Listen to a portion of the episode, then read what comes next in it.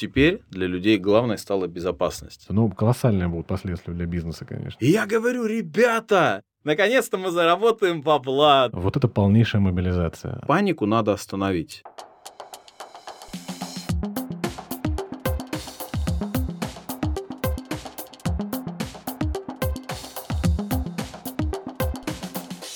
Привет, это ИПшники, подкаст для бизнеса, который делают предприниматели. И сегодня у меня в гостях Кирилл Бадаев, мой замечательный друг, с которым мы поговорим на тему мобилизация бизнеса.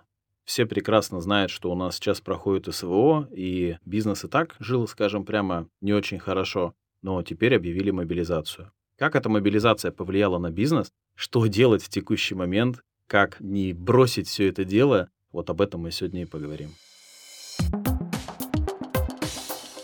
Кирилл, привет. Паша, привет. Всем привет, кто слушает. На самом деле, мне очень хотелось бы сегодня поговорить про внутреннее состояние, потому что я записывал в Телеграм наш закрытый канал аудюшки, которых было прям очень много, и я услышал отклик людей, что на душе кошки скребут. Давай начнем с того, что ты почувствовал 21 сентября. Какие твои мысли были первые? И давай все это будем, исходя из бизнеса. То есть уберем вообще нафиг всю эту политику. Политику чуть-чуть затронем, но косвенно. Она здесь не должна быть, а без нее никуда. Может, помнишь, в «Симпсонах» у Гомера, когда не было мысли, сидела такая мартышка и била барабанами. Вот у меня было такое состояние. Мы вообще не понимали, что делать, что будет дальше. И мы не понимали дальнейших последствий. Я находился в таком легком офигевании. Просто первая была задача — спасать основные силы и ресурсы. Даже не за себя было страшно, а страшно было за сотрудников, за подчиненных, потому что банально зарплаты, их мужья и прочее, прочее, все на мне. То есть в первую очередь сразу думал о них, как спасать их в первую очередь. Я-то там ладно. Вот, о чем мы думали. Я себе скажу, о чем я думал. Как говорится, пирамиде Маслоу. Я в первую очередь вот сейчас поднялся на самый верх и начал думать о безопасности. По-русски говорят, срать на весь бизнес, срать на все. Главное это безопасность. Многие говорят, продажи встали. Ребят, все очень просто. Пирамида Маслоу. И основная ценность у людей, если было раньше жилье, искусство, еда, то теперь для людей главной стала безопасность. Скажу по себе свои мысли все. Было страшно потому что у нас говорят всегда одно, делают совершенно другое, и меня тоже поначалу успокаивали, да нет, ты же не служил, тебе ничего не будет. Я говорю, блин, ребят, это все классно, здорово и хорошо, но, к сожалению, я как предприниматель привык читать законы, и в законе об этом ничего нет, вообще ничего нет. Поэтому, конечно, было стрёмно, и даже могли заметить, что у меня конкретно остановился контент, потому что я был в шоке. Потом, честно скажу, перестали что-то там читать, обращать внимание, немножечко бошку начали освобождать, освобождать, освобождать, и меня поперло. Причем я для себя нашел такую спасительную вещь — это много работать. Реально, у меня бывали дни, когда я лег на диван, повернулся в стенку и лежишь. Я такой думаю, черт возьми, это же прямо и есть, наверное, депрессия. У тебя вроде ничего, но тебе ничего не хочется делать. Не хочется идти куда-то, есть, пить. Нет, все. Тебе даже напиться не хочется, черт возьми. И потом я понял для себя, будь что будет, надо просто делать свое дело. И надо его делать много, и надо делать его хорошо. Я начал много работать, запустил марафон по контенту, сейчас я фриланс буду целый месяц херачить. И на самом деле это в первую очередь я начал делать для того, чтобы занять свое свободное время. Чтобы не было вот этого свободного времени из разряда сидишь и тебе нечего делать. В апатию не входить? Да, не входить в апатию. Я себе купил два курса. Один стартовал сегодня, один стартовал неделю назад, и то есть у меня времени свободного нет. Я для себя вижу это спасением. А что у тебя было с бизнесом? У тебя в первую очередь про женщин бизнес. Да, когда вот это все началось, первые дни непонимания все зашкирились, и я уже начал спокойно на какой-то день ходить на улице и решил в студию пойти разведать. Если я заходил к нам, и на нас это никак пока не отражается, то в какие-нибудь барбершопы, к сожалению, у ребят все пусто. Там было один-два клиента. До нас эта тенденция пока не дошла. Сезонные заболевания, когда дети ходят в школу в сентябре и заражают родителей, это, по-моему, есть во всем бизнесе. Какого-то конкретного просадка мы еще не ощутили. Наверное, здесь причина, потому что у нас бизнес с высоким LTV. То есть, если человек начал курс, то ей надо его довести до конца. Все-таки это играет огромную роль. То есть, если мы видим спад продажи косметики, сильный спад, это логично. Ты купил и забыл. С услугами нет, пока все очень хорошо. Но это пока. Мне кажется, через какое-то время ситуация станет яснее. Но мы говорим про центральный салон, который на Домодедовской, на юге Москвы. который в центре, там и так все было плохо, это понятно. Мы записывали предыдущее видео до всех этих событий, где я рассказывал, что мы будем закрывать салон. И буквально вот вчера, слезами на глазах, мы перевозили всю нашу мебель на двух «Газелях» на дачу. В два ночи мы только со всем этим безумием закончили. Две машины. Вот это полнейшая мобилизация. Собственник абсолютно нормально отреагировал. Он сам все прекрасно понимает. Мы походили еще в округу, посмотрели вообще, работают ли другие салоны. И, к сожалению, там такая тенденция, что салоны пустые, реально пустые. Соответственно, то, что мы эвакуировались, наверное, это было вовремя. Дальше было бы хуже, я думаю. Для пояснения, он прям в центре Москвы находится, чтобы было слушателям понятно. У меня, знаешь, какая история была? Я прям четко ощутил, что у нас с 21, 22, 23 жесткая просадка. Не сказать, что она в ноль, нет. Но четко была видна динамика, что все просто охуели, по-русски говоря. Мне кажется, просто другого слова здесь нельзя подобрать. А потом продажи по казанам стали конкретно снижаться. Благо, есть экипировка, в экипировке на самом деле спада нет никакого, и мы в целом закрыли месяц чуть-чуть меньше, чем мы планировали. Но в целом нормально. И сейчас по октябрю могу сказать, что в целом по продажам окей. И что самое интересное, мне сегодня пишет сотрудница моя, которая как раз-таки занимается казан тематикой, она говорит, Паш, когда мы будем закупку делать? Я такой, а что? Он говорит, пишут, покупают. Я такой, хм, нифига себе. То есть на самом деле, даже когда все это дело началось в феврале, говорили во многих видео, в том числе у Пивоварова, что человек — это такое существо, которое, в принципе, привыкнет ко всему. Как таракан. Он может привыкнуть жить в говне, по-русски говоря, также он может привыкнуть жить в войне, он может понять, что это для него норма. То есть, на самом деле, вроде как все выравнивается, но у меня круг общения широкий. И я с кем общаюсь, у людей ожидания так себе. И что самое интересное, многие конкретно пропали из поля какой-либо связи. То есть, если раньше мне в день писала куча людей, то сейчас дни тишины такие. А по телефону вообще мало кто звонит. Ну, я по телефону и особо трубки не беру. По понятным причинам, да. Кому надо, тот в телеге напишет, в WhatsApp напишет, если я трубку не беру. Поэтому, друзья, если что, мессенджеры у меня открыты. Все еще звонки отключили дома. Кто батарейки вынул звонков, кто вообще просто провода выдернул. Так спокойней, спится лучше. Однако, я, конечно, немножечко офигеваю, о чем нам приходится говорить. Да ладно, давай про бизнес. А что же нам делать-то, Кирилл, дальше? Какие планы? Я успокоился. Меня заразили новым словом ретрит. Это когда ты полностью уходишь от людей. У меня был ретрит. Это Алексей, мой друг, и три бутылки водки.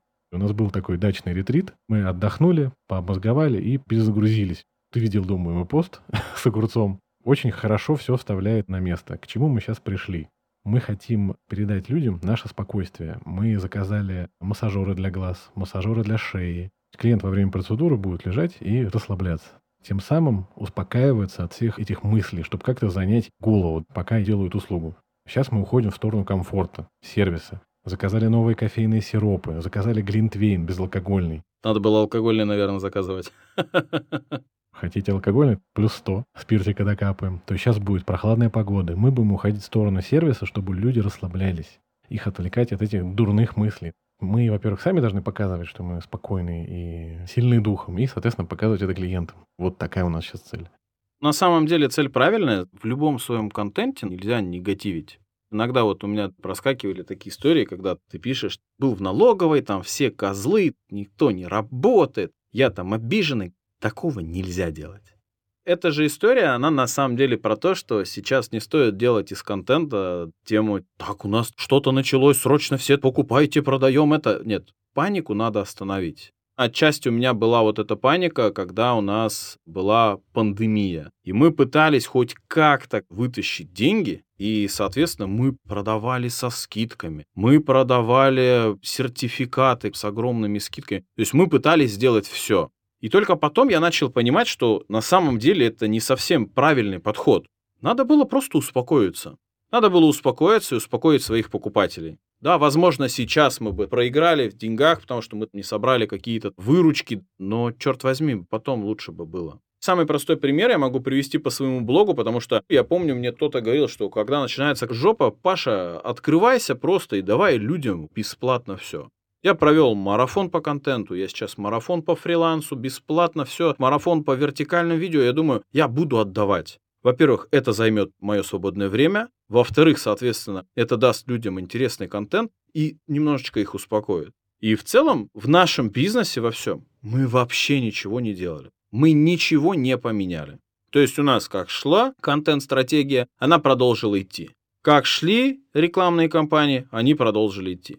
Что делать дальше? Меня посещали в последнее время такие мысли. Черт возьми, насколько надо быть максимально эффективным в нашей стране, потому что у нас не бывает спокойных времен, черт возьми, блин. Это как, знаешь, когда ты открываешь игру, там выбор уровня сложности, и там хардкор, еще ставишь галочку, типа, если вы умираете, то все сохранения удаляются. Это вот предприниматель в России. Да, про нас. Последнее вот я начал о чем задумываться. Я такой вспомнил, а что же было в пандемию? У нас в пандемию экипировка стоп, у нас появилась доставка продуктов, потом появился шампур казан, то есть мы максимум начали пытаться вокруг себя а сейчас получается, что казаны пошли на спад, но нас спасает экипировка, инфобиз в том числе, который тоже, кстати, нормально просел. Это вот благо я соломку подстелил. У меня нормально источников дохода. Партнерки, YouTube есть, еще что-то. Но в том числе я общался с своими подписчиками, у которых только один магазин казанов. И там все печально сейчас. И что делать? Ребята, факт в том, что надо задумываться о том, чтобы ваш бизнес был не супер прибыльный какой-то, а ваш бизнес был антихрупкий. Здесь же такая книжка «Антихрупкость». Вот эта книжка «Антихрупкость», она как раз про меня. Что меня не сломало, то сделало сильнее. И ты знаешь, весь август я видел, как у меня растет экипировка. Я постил в телеге в закрытый 40 постов в день. И я говорю, ребята, наконец-то у меня будет хороший год. Наконец-то мы заработаем бабла. Сижу, думаю, блин, экипировка растет, декатлон закрылся, меня зовут на конференции. И тут такой, Паша, погоди, рано ты свои булочки расслабил, Паша. Черт возьми, а? Ровно за два дня у меня висит кучу видео, которые я должен был выложить. Все это случается. Я такой сижу, у меня даже желания выкладывать это не было. Я их выложил только через неделю я отдал в монтаж подкаст, где мы с тобой говорили про фокус. Это было буквально за несколько дней до вот всех этих событий. И самое, что интересное, что мы с тобой сидели и говорили по поводу фокуса. Это было про то, что, ребята, не распыляйтесь, не надо заниматься всем подряд. То есть я в том числе себя корил за то, что я занимаюсь и экипировкой, и казанами, и инфобизом, услуги, бывает, оказывают. Нельзя так делать, друзья. Надо четко работать. Надо выбрать себе, допустим, экипировку и развивать ее, и быть лучшим среди экипировки. Или быть лучшим среди казанов. Я думаю, черт возьми. А история-то говорит, что нет. История говорит, что если бы я был бы лучший среди казанов, сейчас бы было бы капец как тяжело бы. На тот момент, когда мы записывали, это была верная стратегия. И в принципе, кстати, если бизнес не подвержен всей этой фигне, если мы говорим о пирамиде Маслоу, то есть на еде, на одежде, на детских товарах это сильно отразится. Если бы был бы лучше в еде или в детской одежде, я думаю, ты бы вообще не сильно ощутил бы. Казаны где-то в самом низу получается. То есть не самое нужное. На самом деле, да, исходя из всех потребностей, пирамида Маслоу, она начинает решать, надо задумываться над тем, что сейчас делать с безопасностью. Я сейчас пишу курс по контенту, и я говорю про контент-стратегии. Мне кажется, сейчас основная контент-стратегия, которая должна быть в твоем контенте, как эксперта, как владельца магазинов, она должна быть направлена на то, чтобы ты при помощи контента закрыл слово «безопасность». Понятно, что не надо говорить, ничего не будет, все будет хорошо. Нет, так не надо говорить. Потому что если ты говоришь, ничего не будет, не, не слышит, говорит, будет, будет все. Не надо лишний раз говорить нет. Да, надо в первую очередь сейчас источать спокойствие, как бы тяжело не было. Тут же еще и законы новые принимают. То, что всех мобилизованных мы должны оставлять на работах. Понятно, что мы с ними вроде как приостанавливаем трудовой договор, но потом мы их обязаны взять. Дай бог, чтобы все так и было. Как пандемия была, ходил анекдот, помнишь? Всем пиво за счет заведения, сказал Путин и ушел. Угу. Выходные. Хорошо, человек уйдет. Вот дай бог, чтобы сегодня все это закончилось. Я лучше себя признаю дураком, потрачу кучу денег на все вот это. Но представь, он ушел, пришел, ну ты же не будешь место вакантным держать, ты же нанял человека. И у тебя получается на одной должности два человека. И зная наше трудовое законодательство, ты его не можешь просто так взять и уволить, потому что у тебя другой пришел. Ну да. У меня микропредприятие, но есть же конкретные здоровые производства, заводы, где через производство приходят, забирают. Что им-то делать потом, блин? Что ты думаешь на этот счет? Они сперва делают закон, а потом разбираются. Я тоже вот консультировался с юристом своим. К сожалению, ничего не понятно, никто ничего сказать не может. Он говорит, даже прецедентов нет, даже исков на эту тему нету. Вообще, что сложно говорить. Но это, конечно, тупость просто наивысшая. То есть мы сперва подумаем о том, чтобы сделать план, а то, что это за собой влечет, это влечет огромное количество разорений компании. Помнишь, мы с тобой на тему говорили, что если пятерых забирают, а представим, что у каждого второго ИПшника у него 10 сотрудников. Вот и считай, сколько народу останется без работы просто полнейшая задница. Я даже этих последствий пока еще не хочу ощущать. Даже не хочу в это вдумываться. Но колоссальные будут последствия для бизнеса, конечно. Насчет штрафов, я думаю, они сейчас что-нибудь придумают на коленке. Это все делается сейчас просто за минуту. Ты сам видишь, сутки, у тебя новый закон. Еще сутки, еще новый приказ. Что-то они нарисуют, я думаю. Но, как обычно, не в нашу пользу. Как обычно. И как обычно за наш счет. Да. Уже подняли налоги и ЖКХ. Никто их не отменяет. Ни налоги, ни ЖКХ. Самое, что интересно, ИПшника, если мобилизируют, то ему не то, что не списывают налоги, ему говорят, мы вам даем отсрочку. Ребята, у меня еще одна с пандемией осталась господдержка до декабря. Отсрочка по ней, я еще с декабря сейчас платить ее буду. Ребята, подождите, пожалуйста. Ладно, Кирилл, очень рад был тебя видеть. Взаимно. Что хочешь сказать напоследок ребятам? Сейчас надо отвлечься, и когда говорят, что предприниматель ничего не должен делать руками, что надо делегировать, вот, наверное, настал тот момент, когда можно взять и швабру в руки, и я лично сейчас буду брать лопату, я на даче буду делать освещение. Ты знаешь, как это успокаивает? Лопата и освещение? Просто я обрано. Что-то покопать, что-то забить, что-то помыть. Даже банальная уборка квартиры, оно успокаивает. Приберите склад, приберите бухгалтерию, сберите бумаги такая монотонная работа, которая вам кажется бесполезной, офигеть, им сейчас как успокоить нервы. Честно-честно. Вот это я пожелаю, побольше работать. Сейчас оно, наверное, надо. Это реально успокаивает. Пережить все это. Да, отличный совет. Я с тобой согласен. У меня сегодня как раз-таки началась неделя фриланса. Мне кто-то спрашивает, а зачем тебе это надо? Первое, говорю, денег заработать. Второе, людям показать. Третье, развлечь свою целевую аудиторию но я там не дописал. И вот действительно четвертое, это то, что ты говоришь, это занять все свое свободное время. Я буду общаться с клиентами по Zoom, я буду писать для них контент, я буду снимать видосы, настраивать таргет. То есть я буду делать вообще все просто для того, чтобы у меня не было свободного времени для каких-то лишних мыслей. Поэтому, друзья, берегите себя, дай бог, что все будет хорошо, и дай бог, чтобы это все закончилось прямо сегодня. На этом все. Кирилл, спасибо тебе большое. Всем пока. Пока.